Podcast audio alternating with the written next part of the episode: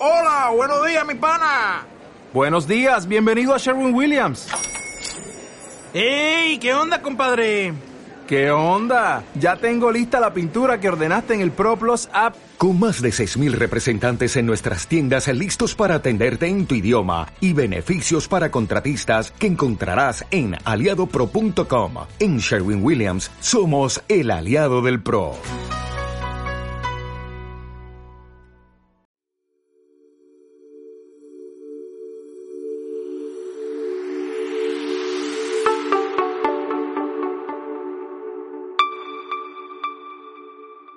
Bienvenidos al podcast Libros en 15 Minutos con Francisco Cugliari, en donde encontrarás un compendio de libros relevantes y de alto impacto en el desarrollo y crecimiento de las personas.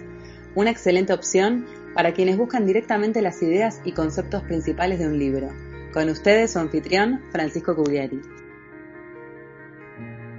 Hola, te doy la bienvenida al primer episodio del podcast Libros en 15 Minutos Estoy muy contento de presentarte en el episodio de hoy a El hombre en busca de sentido de Viktor Frankl. El hombre en busca de sentido es un libro escrito por Viktor Frankl, psiquiatra y fundador de la logoterapia y el análisis existencial, que centra la búsqueda de sentido de la existencia humana por parte del mismo hombre. Viktor Frankl nació en Viena, Austria, en 1905 y falleció en 1997 a los 92 años de edad. Proveniente de una familia de origen judío, sobrevivió como prisionero en varios campos de concentración y exterminio nazi, incluidos Auschwitz y Dachau, desde el año 1942 hasta 1945. A partir de esa marcada experiencia, escribió El hombre en busca de sentido, libro que se publicó en 1946. El autor consideró haber podido sobrevivir a los campos de concentración y al maltrato del día a día en ellos porque supo dar un logos a su existencia. Logos es una palabra griega que denota sentido, significado o propósito.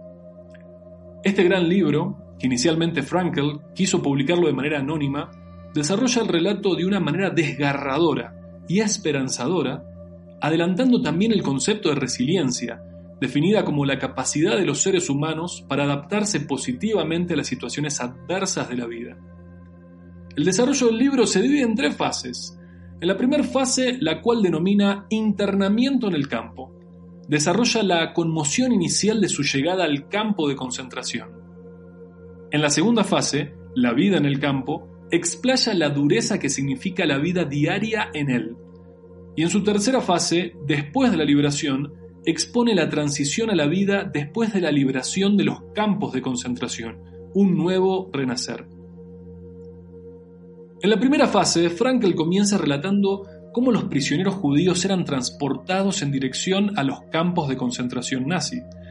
Viajaban 1.500 prisioneros en un tren que estaba totalmente abarrotado y en condiciones infrahumanas. Eran unas 80 personas por vagón, quienes inicialmente creían que los iban a destinar como obreros a una fábrica de munición. A continuación se daban cuenta tristemente y con angustia que los habían trasladado hacia Auschwitz, uno de los campos de exterminio más terroríficos para el pueblo judío. Los prisioneros estaban tan conmocionados por lo que estaba sucediendo que intentaron desesperadamente convencerse de que, de alguna manera u otra, todo estaría bien. La mayoría de los prisioneros habían escuchado historias horribles sobre lo que sucedía en los campos de concentración, pero cuando llegaron ahí, se dijeron que las cosas quizás sería diferente para ellos, pero poco a poco descubrieron que serían despojados de todo, no solo de sus pertenencias o ropa, también serían despojados de su dignidad, y de pasar de tener nombre a convertirse en un solo número. En el caso de Frankl, el prisionero número 119.104. Frankel desarrolla un concepto interesante conocido en psiquiatría como la ilusión del indulto, un mecanismo interno percibido por los condenados a muerte justo antes de su ejecución. En ese momento conciben la infundada esperanza de ser indultados y sobrevivir en el último momento. La etapa inicial está caracterizada por el shock, en las que aún las personas, hombres y mujeres, jóvenes y adultos, bromeaban acerca de la situación que estaban viviendo, esperando con paciencia que dicha terrible situación acabe. Tenían ese ánimo como una medida de protección. Contaba también que entre los prisioneros existía un objeto con mucho valor, los cigarrillos. Los reclusos comunes nunca fumaban los cigarrillos conseguidos. Ellos los cambiaban por alimentos. Si un recluso fumaba, se juzgaba como un mal presagio. El fumar ese cigarro significaba una evidente pérdida de voluntad de vivir, la intención fatal de disfrutar de sus últimos días. Algunos prisioneros perdían la esperanza y comenzaban a ver la muerte como una especie de alivio, considerando el suicidio como una salida, renunciando por ello a sobrevivir junto con la pérdida de voluntad que raramente recuperaban. La segunda fase se caracterizaba porque los prisioneros caían en un estado de apatía generalizada. Frankel relata que en esos momentos no era el dolor físico lo que más hiere, sino la humillación y la indignación provocada por la injusticia, por la cruda irracionalidad de todo lo atroz que estaban viviendo. Comenzaba a ver a diferentes prisioneros que empezaban a morir de manera emocional, que ya no reaccionaban a la maldad que los rodeaba, que desaparecían los sentimientos ante la visión del horror que ocurría todos los días de manera habitual y terminando por acostumbrarse a ellas. Por ejemplo, contaba que después de que varias personas murieron durante un brote de tifus en uno de los campos de concentración, los prisioneros ya no sentían asco o lástima mientras miraban los cadáveres. En cambio, veían la oportunidad de tomar restos de comida, zapatos u otras prendas de vestir del prisionero fallecido. La característica de la apatía llevada por los prisioneros era un verdadero mecanismo necesario de defensa, ya que de esta manera olvidaría todo su dolor, todo su sufrimiento, centrándose en un único objetivo, la supervivencia, el conservar la vida propia y la de otros compañeros. Y ahora, mientras escuchas este relato, ¿con qué crees que soñaban los prisioneros de los campos de concentración más a menudo. Soñaban con pan, soñaban con pasteles, con cigarrillos y un buen baño de agua caliente. El no poder resolver en la realidad esos básicos deseos los inducía a satisfacerlos en el sueño. En una ocasión, Frankel pretendía despertar a un compañero que estaba teniendo una pesadilla, pero al final lo dejó, porque por muy horrible que fuera la pesadilla, ninguna pesadilla podía ser peor que la realidad que estaban viviendo. Relata, jamás olvidaré aquella noche en que me desperté con los fuertes gemidos de un compañero amigo que se agitaba en sueños bajo los efectos de alguna horrible pesadilla. Yo siempre me he sentido especialmente conmovido ante las personas que sufren delirios o pesadillas angustiosas. Decidí despertar al pobre hombre, pero en el último instante me detuve. Retiré rápidamente mi mano asustado por lo que iba a hacer. Comprendí con rapidez, de forma descarnada, que ningún sueño, por muy horrible que fuese, podría ser peor que nuestra actual realidad en el campo una realidad a la que estuve a punto de cometer la crueldad de devolverlo. Muchos prisioneros llevaban una profunda vida espiritual. Había una única cosa que no se les podía arrebatar a un prisionero de un campo de concentración, su libertad interior, su yo más íntimo. A pesar de las extremas condiciones a las que se veían expuestos los prisioneros, cada uno podía decidir qué tipo de persona deseaba ser y de qué manera sobrevivir a esas condiciones en las que el destino los había puesto. Los prisioneros que han sobrevivido a los campos de concentración nazi coinciden en lo que más angustia de todo le da era el no saber cuánto iba a durar el encarcelamiento. Nadie les dio una fecha de liberación, es más, no tenía sentido hablar de ello.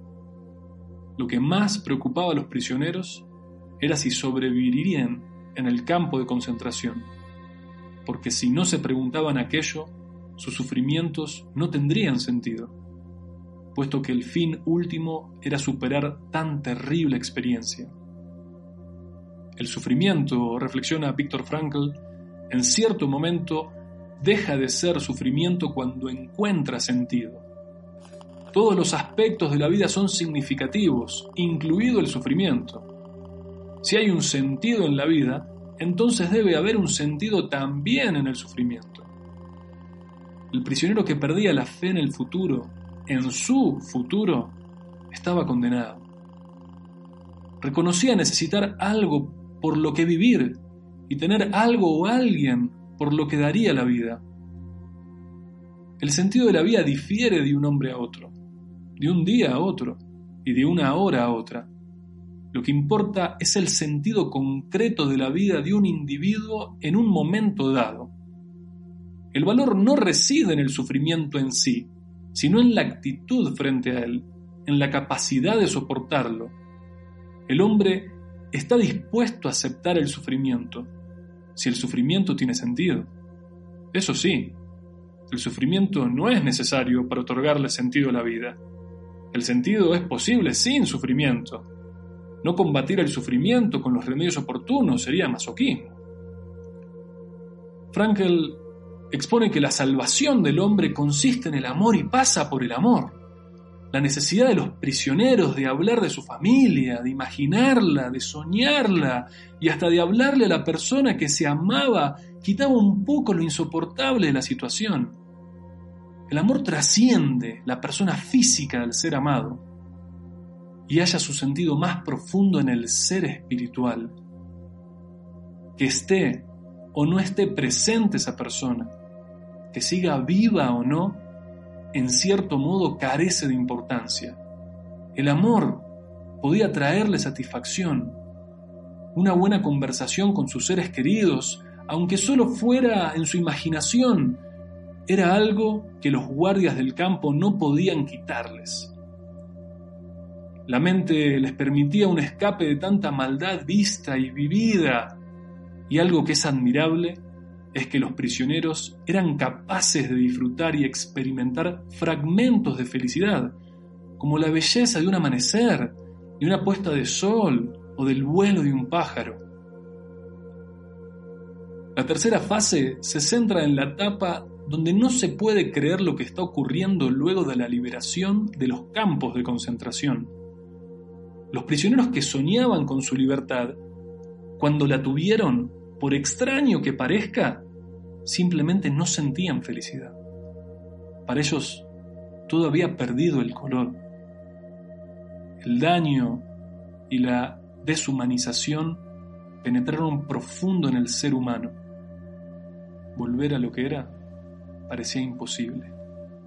La reinserción en la sociedad era difícil, sobre todo para aquellos que simplemente la guerra despojó de todo un sentimiento que podía llegar a sentir un recluso era sufrir la desilusión. Desilusión de volver a la casa con la que tanto había soñado y descubrir que aquello por lo que había mantenido la esperanza durante tantos días, meses, incluso años, ya no estaba allí. Desafortunadamente, muchos prisioneros regresaron a sus casas para enterarse de la terrible noticia que toda su familia había sido asesinada y sus pueblos habían sido convertidos en escombros debido a la guerra. Esta tercera etapa se caracterizaba por un sentimiento de incredulidad y amargura. Los prisioneros que tuvieron la suerte de sobrevivir a los campos de concentración nazi tuvieron que enfrentar un nuevo desafío. La mayoría había pasado tanto tiempo en ellos que vivir una vida entre comillas normal se les hizo muy difícil si bien regresar a una vida normal ciertamente no fue fácil para los prisioneros liberados, después de un tiempo la mayoría de ellos lograron disfrutar de sus vidas una vez más y estar felices de haber sobrevivido al holocausto. Los prisioneros en los campos de concentración que pudieron mantener un propósito en la vida lo hicieron en base a las decisiones que tomaron. La decisión de buscar la belleza en la naturaleza o de ayudar a otras personas más necesitadas les dio un propósito, darse cuenta de que podrían salir adelante. Sin ninguna duda, El hombre en busca de sentido es un libro que merece la pena leer. Para todas aquellas personas que quieran entender desde un punto de vista tan personal una experiencia tan conmovedora y llena de esperanza. Víctor Frankl aclara que El hombre en busca de sentido no es otro relato sobre la Segunda Guerra Mundial y los horrores sometidos al pueblo judío por los nazis, sino un libro que busca desentrañar el pensamiento de un hombre que lo pierde todo o al que le han quitado todo y que aún consigue las fuerzas para soñar. Aún así tiene esperanza de vivir, de mantener su dignidad y su espíritu íntegro al encontrarle sentido a su sufrimiento. Sabiamente da respuesta a una pregunta que muchas personas se han formulado pero que pocos han podido responder con tal exactitud. Dice, ¿qué es en realidad el hombre? Es el ser que siempre decide lo que es. Es el ser que ha inventado las cámaras de gas, pero también es el ser que ha entrado en ellas con paso firme y musitando una oración.